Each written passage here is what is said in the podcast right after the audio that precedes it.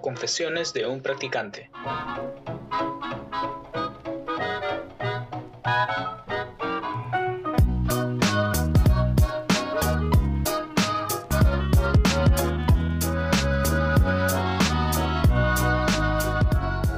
Hola amigas y amigos, futuras y futuros practicantes que nos están escuchando el día de hoy. Yo soy Juan Di. Hola, bonito domingo para todos. Yo soy Ali y bienvenidos a Confesiones de un practicante. ¿Qué tal la semana, Juan Di? ¿Te pasó algo chévere la semana que quieras compartir? ¿Estuvo tranqui? ¿Cómo te fue? Pues estoy de vacaciones después de más de dos años. No es que antes no haya tomado vacaciones, sino que las tomaba para cosas de la universidad. Entonces, estar relajado es algo que extrañaba un montón, estar en el sofá, en la cama, este, salir un rato de viaje. me, ha, me ha agradado bastante eso.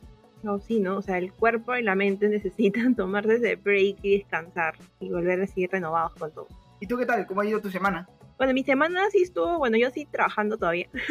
estuvo un poquito, un poquito movida, ya se sienten las vacaciones, que el cuerpo a veces lo pide. Y Juan, y te cuento que, escucha, hoy especialmente estoy con sentimientos encontrados. ¿Por qué, Alison?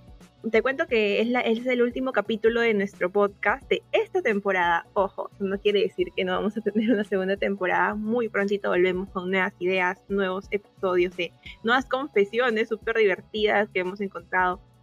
Y eh, además tengo una noticia súper, súper chévere, Juan Di.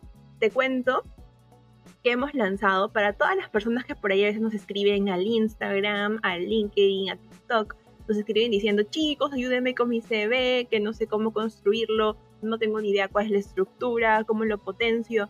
Tenemos lo indicado para ustedes y es que hemos arrancado con asesorías grupales e individuales para juntarnos, vernos, hacer una sesión de Zoom y poder construir nuestro CV y potenciarlo al más. Sabemos que el CV es la primera etapa, ¿no? el primer paso en el que el reclutador va a conocerte, va a tener una primera impresión de ti, entonces ahí los vamos a apoyar en ese súper gran paso. Y si quieres más info, no duden chicos en contactarnos por nuestro Instagram, son sesiones uno a uno y también sesiones en grupo para aprender juntos y poder aplicar toda la teoría de cómo se arma un CV a nuestros propios CVs y así ya estamos, ya vamos por nuestras prácticas. Claro, Ali, de hecho me encanta mucho esta idea porque creo que había muchas personas escribiéndonos y si bien podíamos canalizar muchas dudas o muchos comentarios por, eh, por Instagram, por LinkedIn, por TikTok incluso, eh, lo cierto es que poder conversar en una asesoría personalizada nos ayuda bastante más a, a poder aterrizar esas dudas, a poder eh, saber a quién tenemos al frente, sentirnos en confianza de hacer otro tipo de preguntas. Creo que va a ser un golazo para cada uno de los chicos que nos está oyendo.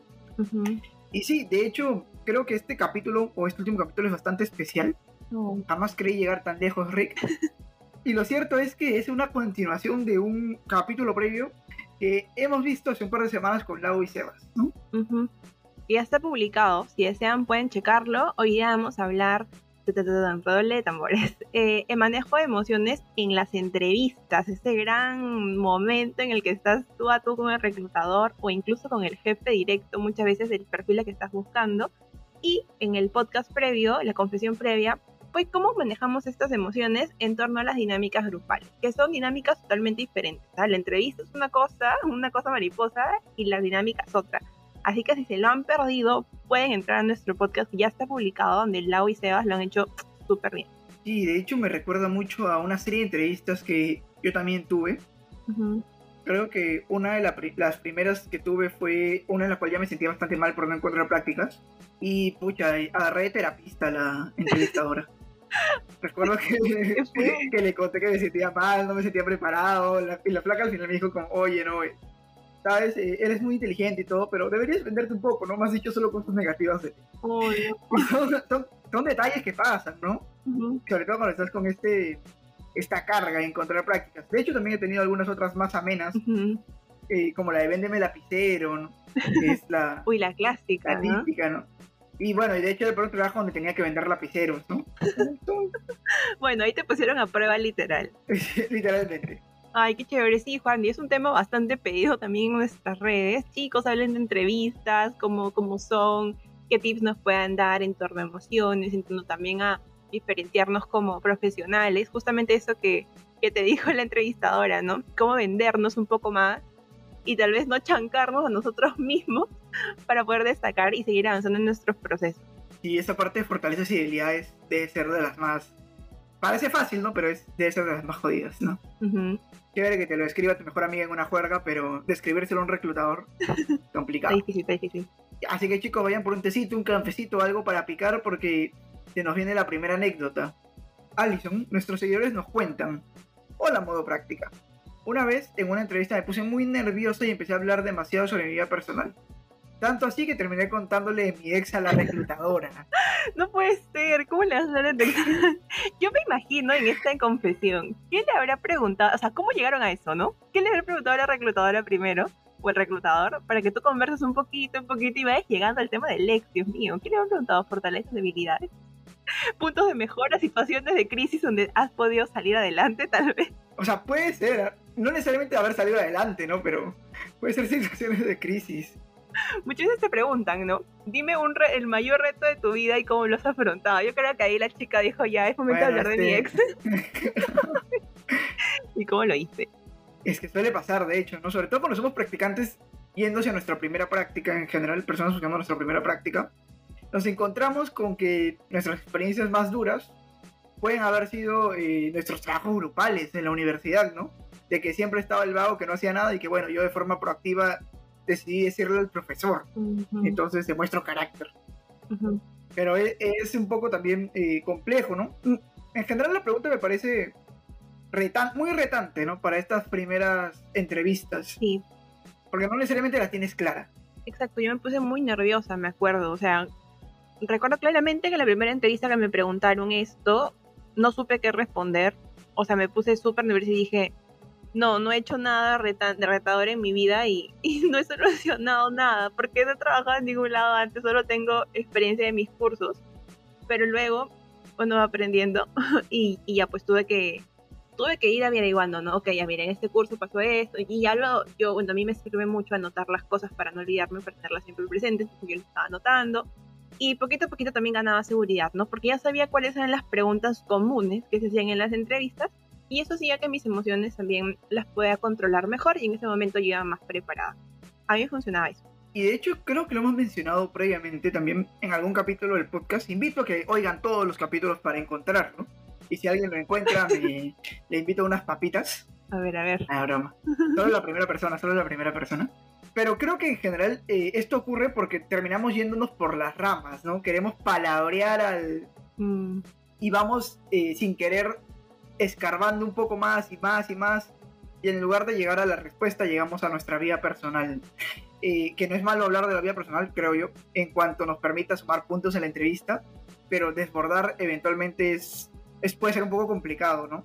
Claro. Eh, porque perdemos un poco el control. Yo creo, Alison, que para centrarnos, eh, antes de la entrevista hay que tener claro, uno, que hemos hecho un montón de cosas. Chicos, probablemente no las reconozcamos y probablemente subestimemos, como le ocurría a Alison, lo que habíamos hecho. Entonces es importante ir escribiendo, oye, ya he estado en tal voluntariado, he estado en tal curso, tal curso, hice un trabajo relacionado al, al puesto que estoy postulando, ayudé a mis padres durante el verano, ir viendo cada uno de los puntos e ir viendo situaciones conflictivas, que siempre hay, ¿no? En un voluntariado teníamos que ir a dejar eh, víveres y, y, al final del carro no se ha aparecido, entonces yo lo que hice fue contratar un camión. Claro. En el tema de los, hubo muy fuerte el tema del 2007 de los desbordes, que muchos de nosotros fuimos a apoyar a municipalidades, muchos hicimos colectas. Entonces, mostrar que hemos sido proactivos, mostrar que hemos tenido y, oportunidades ahí en torno a cursos, no solo en torno a, oye, boté al pata que todo trabajado, me amanecí el último día arreglando todo el trabajo. Que puede ser una pregunta que puede ser válida, pero que muchas otras personas puedan decir. Sino intentar diferenciarnos, por ejemplo, de, oye, yo a diferencia de los otros grupos, intenté trabajar con el gerente de la empresa eh, de caso y no solo lo utilicé para que me cuente el problema, ¿no? Claro. Entonces, eh, buscar retroalimentación activa. Y, esa, y son tareas pequeñas, pero que también, eh, si es que aún no buscan prácticas, pueden, podemos empezar a detectar y empezar a hacer, para ir sumando algún puntito y para ir sumando también, eh, ¿por qué no contacto? Buenas, o sea, me encanta, porque hay que sacarle el jugo en los últimos ciclos. Siempre hacemos esos trabajos grupales que vamos a aplicar la teoría, ¿no? O sea, trabajas con empresas, que si bien no es, un, no es una experiencia laboral, ya tienes el contacto ahí. Entonces, eso chicos, si es que no tenemos experiencia, ya sean voluntariados, que, que lo hayamos hecho colocarlo, pero también esto que dice Juan esto, esto de, ok, ¿cómo fue mi relación con el gerente o el ejecutivo de cuentas de tal empresa que, que trabajó conmigo en mi curso, ¿no? ¿Cómo lo, cómo lo involucré? Eh, cómo generé ese lazo, ese contacto, te va a ayudar mucho a soltarte y puedes contarlo en tu entrevista. Definitivamente te va a ayudar un montón. Y sobre el lado personal, yo creo que ahí encontré un balance, ¿no? Mm, recuerdo mucho que, y de hecho yo cuando conversaba con mis papás, por ejemplo, me, me, contaban que antes las entrevistas eran sí muy formales, ¿no? Muy de, ok, ¿qué has hecho? ¿Qué experiencia tienes? Eh, ¿Cómo tu profesión o eh, me va a ayudar en, en este puesto que estoy buscando? Pero ahora los reclutadores te, te, preguntan más de qué te gusta, ¿no? ¿Qué haces en tus tiempos libres? ¿Con quiénes vives? ¿Tienes mascotas?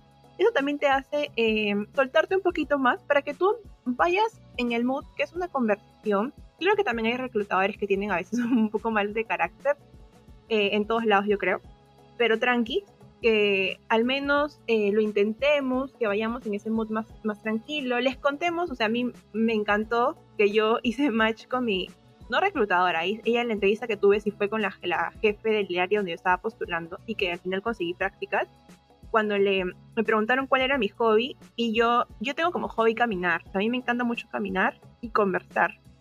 Y yo pensé que era un hobby bien aburrido. Yo dije, pucha, o sea, ¿cómo voy a decir me gusta caminar, no? Pero a mí me relaja, o sea, me relaja salir a caminar eh, por el malecón, ver el mar, eso me viene de paz. Entonces cuando le conté a la, a mi, fue mi jefa, que me entrevistó, también, a ella también le encantaba caminar, o sea, y yo dije, rayos, o sea, yo estaba subestimando eso que a mí me gustaba tanto y que tal vez eh, en ella también lo tenía y generamos ese match final que no sé si tal vez eso fue un determinante o no, pero me sumó un puntito, ¿no? Para yo poder conseguir mis prácticas. Entonces está bueno también decir cosas personales, pero hasta cierto punto, chicos, yo sé que ahí todos podemos este, encontrar el equilibrio, tampoco decirle, no sé, yo soy impuntual y yo siempre llego tarde a todos lados. Sí, y de hecho creo que en general el vernos más allá de un entrevistado entrevistador, sino como una persona, eh, como alguien con quien se puede generar una amistad y un compañero de trabajo, puede sumar bastantes puntos, ¿no? En muchas ocasiones eh, vamos encasillados como si fuéramos robots a, a, responder las preguntas para hacer el mejor perfil laboral y nos deshumanizamos un poquito, ¿no? Con ese tema. Y creo que también Alison por ahí va a una segunda confesión que de hecho va hacia, hacia un punto eh, no de deshumanización o de, de robotización, pero sí, eh, contrario, ¿no? Nos cuenta de que, hola chicos, yo estaba en una entrevista y empecé a contar la historia de mi vida a la reclutadora y terminé haciéndola llorar. Wow. Entonces, ¿cómo encontramos? O sea, no lloró la, como en la primera confesión, nuestra persona no se vio afectada, sino se vio afectada la otra persona. ¿Qué puede haber ocurrido aquí? Alison se identificó mucho con su historia, eh, hubo un tema de, con, es que, de, conmoción. Es que definitivamente también los reclutadores, sea, todos somos personas, ¿no? Y tal vez le agarraste, o sea, empatizó mucho con la historia o le agarraste en un momento sentimental. Eh, yo también trabajo actualmente en recursos humanos y he tenido eh, momentos en los que he tenido que entrevistar a personas que tienen historias muy duras y cuando tú les preguntas un poquito más allá como disponibilidad o, o no de, de, trabajo, cuando puede empezar, etcétera, eh, la gente te comienza a contar sus cosas de que señorita realmente necesito el trabajo y y me imagino que pasó en este caso, ¿no? Que tal vez nuestra, nuestra chica que nos mandó la confesión le contó un poquito de por qué necesitaba la práctica o cómo se sentía y pues la reclutadora terminó llorando. Que bueno, nunca lo había escuchado antes, pero puede pasar efectivamente. Sí, y de hecho, eh, no solo amigos practicantes, futuros practicantes, si hay por ahí algún reclutador eh, que eventualmente nos está oyendo. En nuestro staff tenemos diversos reclutadores bastante junior, la verdad. Creo que aún somos. Pollitos, pollitos. No, somos pollitos en el mundo. Eh, pero muchos de los consejos que damos en salud mental no van solo enfocados en, en, los practicantes, sino eventualmente también en los reclutadores y trabajadores de recursos humanos, ¿no? Que pueden vivir un montón de historias que vayan desde el reclutamiento, desde temas de sanciones que puedan ocurrir eh, eventualmente y cuando ocurran cosas eh, que, se nos, que sentamos, que se nos pueden escapar de control eh, recuerden que pueden escribirnos en nuestras redes, Instagram, LinkedIn, TikTok, eh, donde tenemos contenido, sí, pero también donde podemos escucharlos, donde podemos conversar un poco. eh, en torno a estos temas, ¿no? Que también eh, es importante tocar, ¿no? Finalmente los practicantes eh, en un futuro, algunas de las personas que nos oigan van a ser reclutadores. Y no es que hayan superado esta etapa emocional de su vida, sino como siempre hemos comentado, el proceso de búsqueda de prácticas es un síntoma, ¿no? O, genera síntomas, ¿no? Pero finalmente, no la enfermedad, sino todo lo que está detrás o todo lo que nos mueve es mucho más complejo sí es bastante serio. Me uno a la invitación de que nos pueden escribir. Y finalmente aquí estamos, ¿no? Para poder escuchar diversas historias. Y nadie está libre de, tener estos episodios, eh, de estar bajoneado, de estar feliz, porque nuestras emociones son bastante variables. Y es un proceso constante de aprender a manejarlas y a convivir con ellas de manera ideal, ¿no? Idónea para nosotros. Mm. Vale, Juan. Y en este caso yo creo que bueno, no es que no veo que la entrevista esté perdida, ¿no? Tal vez solo se generó una empatía con la historia, pero tal vez la reclutadora yo sé que son muy profesionales y también saben distinguir de, ok, el lado profesional, ¿no? Si esta persona cumple con el perfil, y por el otro lado la historia personal que la persona pueda tener, eh, para la redundancia, ya es diferente, ¿no?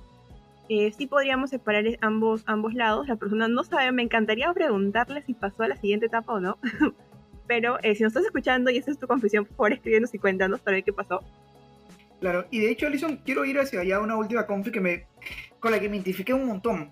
A ver, a ver. Hola, modo práctica. En una entrevista me fui antes de los resultados y resulta que pasé a la siguiente etapa, pero nunca me enteré hasta hace unos días. ¿no? Y nos preguntan ahí, oh. eh, ¿siempre dan los resultados ahí mismo después de una entrevista laboral presencial? Y yo te diré que depende.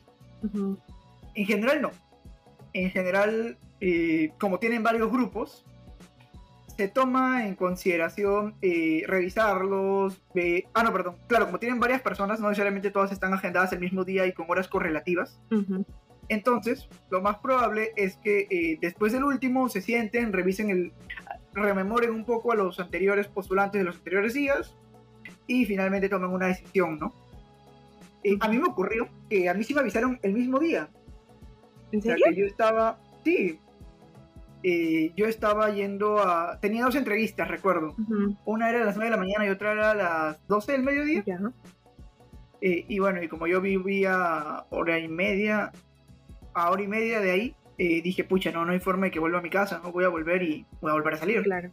Entonces me puse a hacer hora. y estoy por subir al micro para irme a la otra, que estaba a 15, 20 minutos de distancia y iba a llegar media hora antes. Y me llaman yo había puesto un ping al micro y estaba arriba. La primera. Y me dicen, hola, sí, y tenía tres llamadas perdidas. Oh my god. Contesto la cuarta y me dicen, oye, eh, queríamos decirte eh, que has quedado y si puedes venir mañana. Entonces mi reacción inicial fue como, muchas gracias, silencié el micro, baja, baja. Y me, bajé y ahí volví a contestar, ¿no? Y dije como, hola, muchas gracias wow, o sea, literal, tal vez era, eras el último de la terna en entrevistar, entonces los convenciste tanto que dijeron, ya, este es, no hay que dejarlo ir, cierra la puerta del edificio.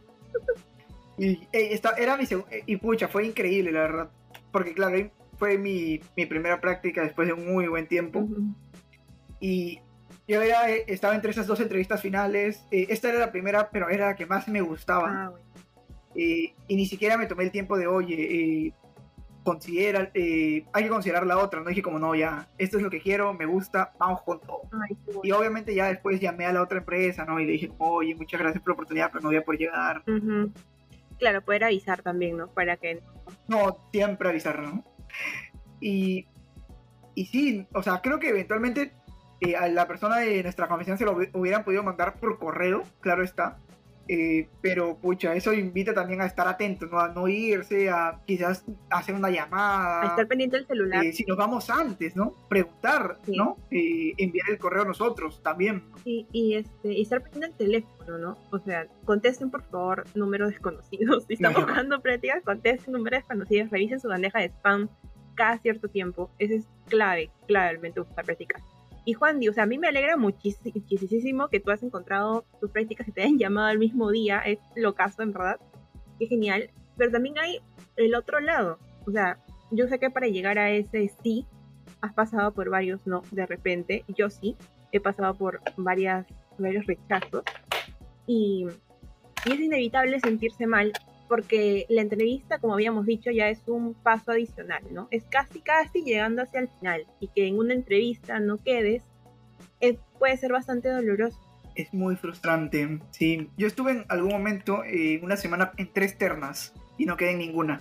Es más, en una ya había pasado la entrevista final, entre comillas, me mandaron un examen médico. Ya, el examen médico ya es. Y, no entré, y no entré, no me volvieron a llevar, no sé.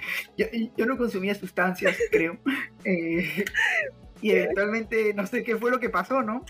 O sea, yo creo que lo que pasó ahí es como, pucha, ya vamos a eh, tomarnos un par de semanas más para evaluarlo.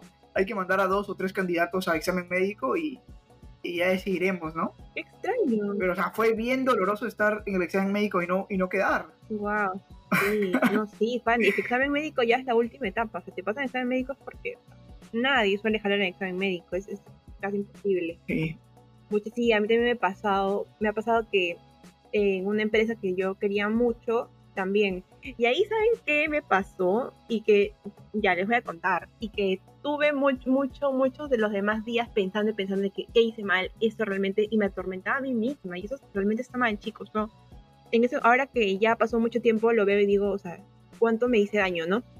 Pero, por ejemplo, estaba, yo trabajaba en mis prácticas en un banco y yo eh, la terminé mi convenio, decidí no renovarlo y luego cuando busqué nuevamente prácticas u otro, otro puesto, postulaba también al rubro de banca porque era donde yo tenía experiencia. Entonces postulé a cajas, a bancos, ¿no? A seguros y llegué a una cooperativa donde ya estaba en la última etapa yo y me preguntaron varias cosas de iniciativas que yo había hecho, ¿no? Y yo le dije, mira, y yo no sé si me pasé de esta, ¿no? Pero yo les contaba, mira, en el banco, me preguntaron mucho de experiencia en el banco, claramente, porque era la que yo tenía, la, primera que tenía. Y les, ah, sí, que hicimos esto, que hicimos el otro, bla, bla, bla, bla, propuse esto, salió muy bien, conté todos mis logros.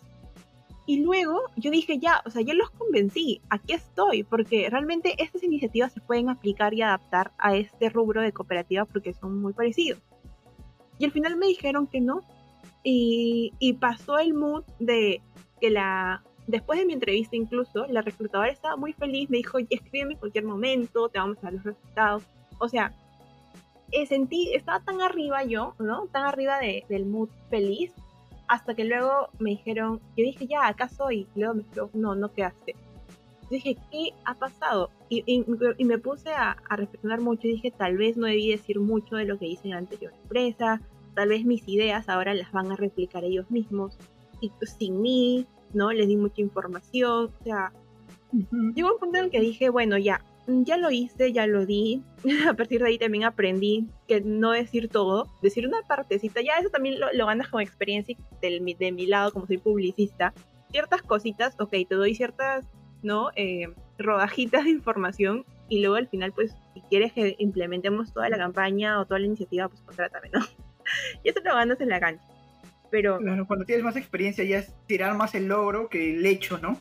Claro, pues sí, yo ahí me mandé con todo y les poquito más y les expongo mi plan de comunicación en ese.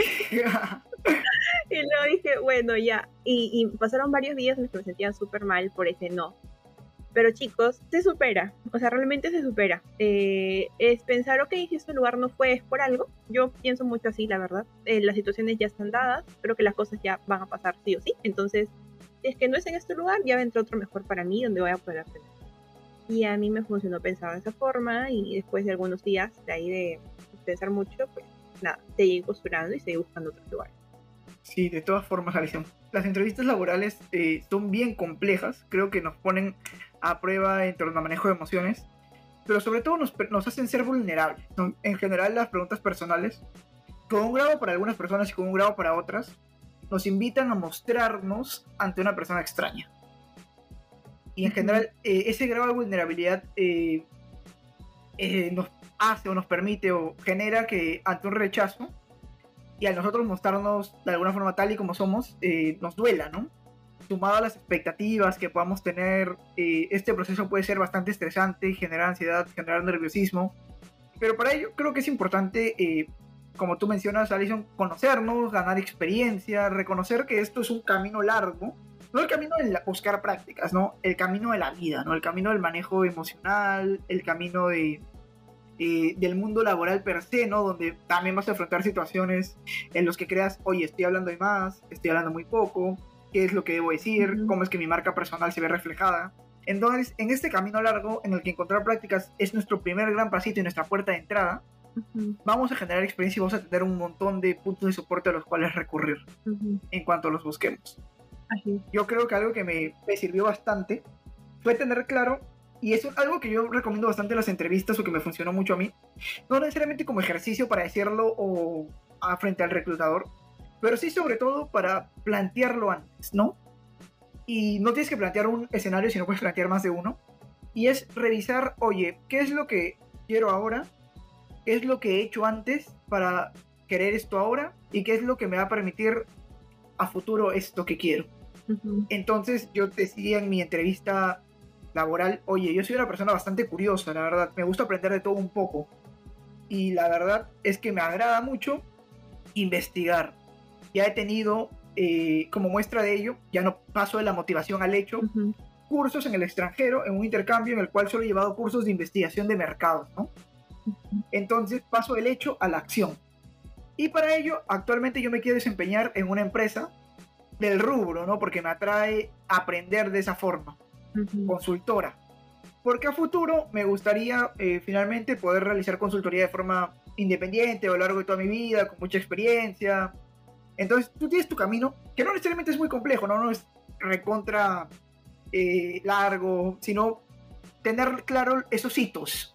El hito de, oye, ¿qué es lo que me motivó? Me motivó que Alicorp me diera, eh, no sé, pues sus galletitas a lo largo de toda mi infancia entonces, como me motivó a trabajar en consumo masivo, eh, empecé a llevar cursos independientes en la universidad, mis legislativos fueron de eso, participé en una organización que generaba coloquios con eh, empresas de comercial en torno a rubro más, eh, consumo masivo. Y para englobar todo esto, quiero practicar acá porque esta empresa me va a permitir tener esa experiencia práctica en todo lo que ya he estado trabajando. Y finalmente, en un futuro me gustaría ser gerente de algún centro de distribución de alimentos, ¿no? Entonces vas construyendo esa ruta. La vas teniendo clara. No tienes que tener una ruta, puedes tener muchas, porque lo más probable es que, amigos, amigos, eh, enviemos CV a tres o cuatro rubros distintos, seamos sinceros. Ya les comentamos que no pueden mandar el mismo CV, tienen que mandar un CV distinto. Y, y con puntos distintos también, evidentemente, para cada oportunidad. Lo, lo pueden aprender en nuestros talleres. también pueden aprender en nuestros talleres. Eh, pero claro, entonces eh, esta ruta, al menos a mí me sirvió no solo para reconocer estos hitos que son sumamente importantes para venderse, el tenerla clara te permite construir tu propia historia y ese storytelling, pero sino también para explorarnos a nosotros mismos, ¿no? Para ver el, oye, ¿esto es realmente lo que quiero? Y si es que lo quiero, ¿cómo es que me genera eh, sensaciones el poder sentirme con respecto a ciertas habilidades que pide el rol? ¿Cómo me siento cómodo con lo que he hecho hasta ahora para obtenerlo? ¿Qué pasa si la persona me pregunta esta, esta historia aquí? ¿Cómo es que puedo englobarla de tal forma que comunica lo mismo que mi CV y comunica lo mismo que la historia personal que le estoy contando? Entonces, a partir de este autoconocimiento, creo que es, podemos agarrar ahí un, una palanca para no solo vendernos, sino también para ir reconociendo cómo nos vamos sintiendo. Exacto. Estoy muy, este, muy de acuerdo, Fandy, muy de acuerdo con todo lo que has dicho y es lo clave. Y recuerden, chicos, que no están solos pues tienen a nosotros, tienen, yo sé que muchos, tal vez compañeros que pasan por lo mismo, está bueno decirlo, comentarlo, porque así vamos generando una red de soporte que al final nos va a ayudar muchísimo. Y te recuerdo nuestras redes sociales que nos pueden escribir por Instagram, por TikTok, por LinkedIn y esta Configuración Practicante, que como les dijimos, es el último capítulo, pero de la primera temporada. Volvemos súper renovados, tienen nuevas ideas, nuevos temas que quieren que conversemos. Estamos totalmente abiertos a escucharlos escríbanos por nuestras redes, eligen la que más les guste y ya nos vemos hasta la otra temporada. Gracias, Juan. Nos estamos viendo, Alison. Un abrazote. Cuídense un montón, chicos. Chao, chao.